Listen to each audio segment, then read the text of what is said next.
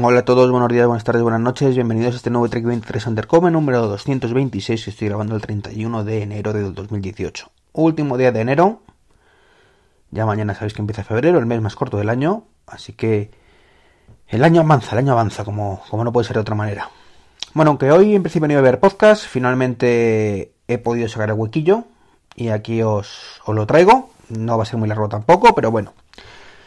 Quisiera empezar con, esa tontería, de verdad, absurdez, gilipollez, de post que hay inundando la red, de que el iPhone 10 tiene baja demanda y eso podría, podría en peligro la migración a AMOLED de Apple, que eso está siendo un fracaso, eh, no sé, tonterías varias. Se ve que como estamos en enero y se pueden conseguir iPhone 10, ¿de acuerdo? Cosa que no se podía hacer en diciembre ni en noviembre, pues significa que ya no hay, no hay, demanda. A ver, señores, no hay demanda de nada. De nada. El iPhone 10 es uno de los terminales más vendidos. Y no hay que olvidar que el precio base son 1.159 euros, si no recuerdo mal. Una pasta. Es normal que, que sea... mm, Que no, que no haya... Tan, o sea, y, aparte le, le, canibaliza el iPhone 8. O sea, es normal que no venda tanto como el 7. Es de cajón, de madera de pino.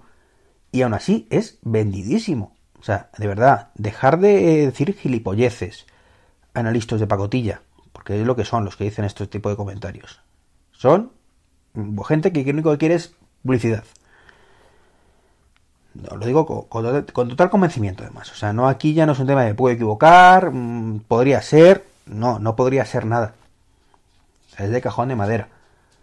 Conozco muchísima gente con iPhone 10. Y además, muy contentas con el iPhone 10 que les ha costado sangre, sudor y lágrimas que conseguir un iPhone 10. Entonces, por favor, que porque no se venden todos los días 2 millones de iPhone 10 es un fracaso. Venga ya, por favor. Menos tonterías, menos tonterías. Ay, me crispo con estas cosas, me crispo, me crispo. Bueno, ayer ocurrió un pequeño milagro, un pequeño milagro. Y es que OneNote, perdón, OneDrive, la nube de Microsoft, para, para que mayor referencia, se actualizó. Se actualizó en su aplicación para iOS. Y el pequeño milagro ya no solo fue que se actualizara para Windows, bueno, uy, para Windows, por Dios, para iPhone 10. Es decir, para el notch y esas cositas de arriba, que, que no se vea mal.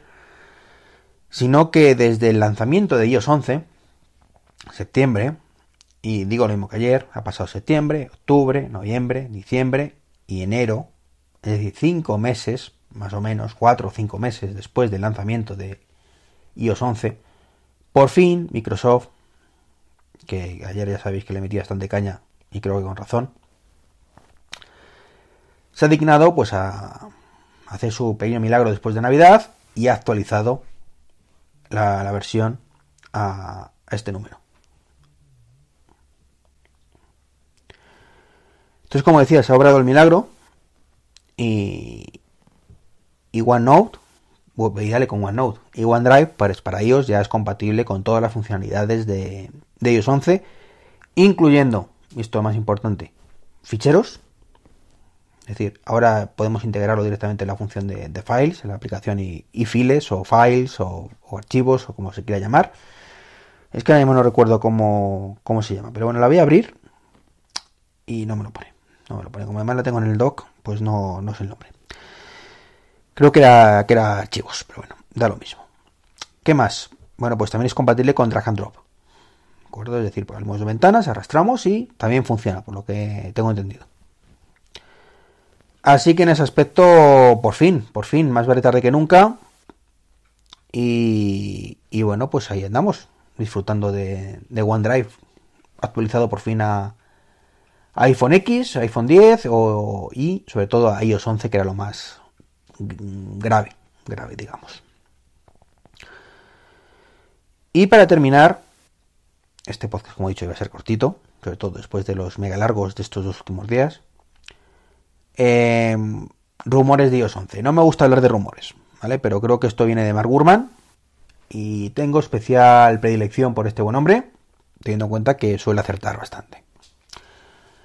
Y este hombre lanzó hace un par de días el comentario pues que había, le habían filtrado de Apple que este año pues iOS 12 se iba a centrar aún más y esto lo digo yo el aún más en refinarlo, solucionar problemas, optimizarlo, etcétera, etcétera, etcétera, por encima de añadir nuevas funcionalidades. Como si iOS 11 hubiera traído 50.000 novedades, que trae, ha traído 4 o 5 cosas, realmente dignas, me refiero. Y a continuación, bueno, pues no sé si el mismo día o el día siguiente, comentó que esto era solo para iOS 11, perdón, para iOS 12 y, y macOS. Otro que también ha tenido, como bien sabemos, 50.000 novedades. Pero que tranquilos, que el desarrollo de. que Apple había decidido pisar el freno con estos desarrollos, pero que tranquilos que tvOS y WatchOS pues seguían su desarrollo normal, así que incluye las novedades previstas en estos años. Claro, a mí cuando leí esta noticia, pues me quedó cara de, pues, de gilipollas, básicamente, ¿no? Diciendo, vamos a ver. tvOS este año, creo que la mayor novedad que ha habido, aparte del AirPlay 2, que todavía no está implementado, está, lo recuerdo en la beta esta que estamos eh, teniendo ahora. Es la sincronización, me parece, de... Mm, hablo de memoria, eh, que ya hace unos mesecillos de esto. Del escritorio. Y no sé si alguna cosa más. Había dos o tres cositas que eran, además, de coña. O sea, de coña. Detallitos que están bien, que mejor que estén que no estén, pero de auténtica coña es que si, si, si hacen menos cosas, de verdad, si hacen menos cosas, no hacen nada. Básicamente, o sea, es como que, ¿cómo vas a, recortar el desarrollo de novedades de un sistema operativo que de por sí, bueno, de, hecho recuerdo la keynote, el cabreo monumental que me llevé. Que liquida, ah, sí, perdón, el anuncio de Amazon. Eso fue lo, lo más trascendental también que hicieron.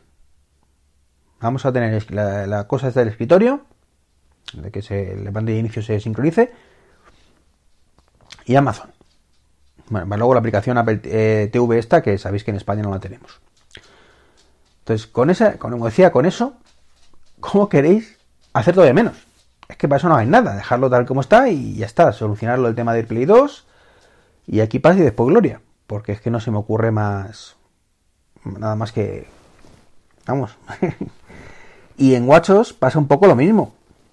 O sea, eh, de la independencia supuestamente que va a haber con el LT a lo que tenemos actualmente, hay un mundo. O sea, Guachos tiene un margen de mejora brutal, más que Apple TV, más que el Apple TV, efectivamente. brutal. Estamos muy lejos de la independencia total, muy lejos de poder hacer prácticamente todo con el reloj. Estamos muy lejos porque Apple no ha implementado prácticamente novedades.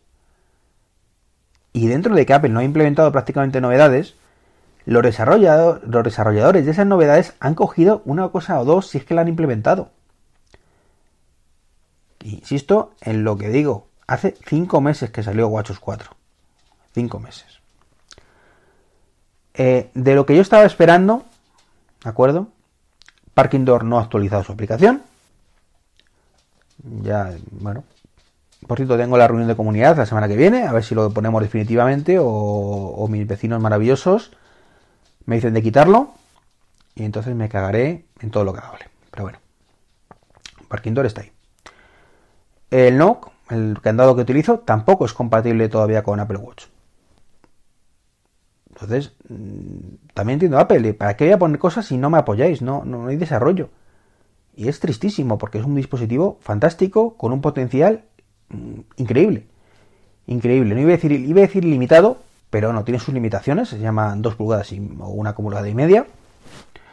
Pero como digo, el, dispositivo que es brutal y que podría ser mucho más brutal. Entonces, que Apple ahora diga que no, es un rumor, es un rumor, ¿no? Que esto va a ser su desarrollo, pues es que mandaría cojones que no fuera así. Por lo mismo. ¿Qué lleva WatchOS 4? ¿Qué lleva? Supuestamente la apertura del Bluetooth, que como digo no lo utiliza prácticamente nadie, al menos en las aplicaciones que utilizo yo. Eh, quitaron la música. ¿De acuerdo? Quitaron el control musical que por fin lo recuperan ahora, como comenté el otro día. Y bueno, si tienes el LTE puedes sacar un poco más partido porque puedes eh, tener la música directamente eh, por streaming. Que eso también está muy bien, la aplicación de radio, pero que ni siquiera eso salió en la versión inicial de, de WatchOS 4. Ah, y las nuevas esferas, que no se me olvide de Toy Story. Eso era lo más trascendental que anunciaron. Que os recuerdo también, que en su momento también, pues me quedó que era gilipollas, diciendo, pero de verdad, que ¿esto qué es? O sea, de verdad, ¿esto qué es? Y ahora surge la noticia esta, no, es que va a seguir con desarrollo. Para los rotativos, por Dios. Que, no vamos a tener todavía menos novedades. Es un, es, un, es un aliciente importante saber que el año pasado hubo cuatro y que este año por lo menos, pues como mínimo nos pondrán tres o cuatro que no es como, como iOS, que había 15 y a lo mejor nos ponen 5. Bueno. En fin, no me enrollo más. Me enrollo más que tengo que, hacer cositas. Y nada. Un saludo. Muchas gracias por seguir ahí escuchándome, que sé que tiene mucho mérito. Soy un pesado, no sé. Y, nada. Como siempre os digo, mis agradecimientos a los que habéis comprado el libro, los que habéis dejado reseñas, y a los que compréis en Amazon con el código de, afiliado de, de Tubos o de Trek23, que os, de verdad, os lo digo, lo digo siempre y es que es verdad, me hacéis un favor enorme y una ayuda maravillosa para, pues para lo que digo siempre, los costes del hosting y derivados. Un saludo y hasta luego.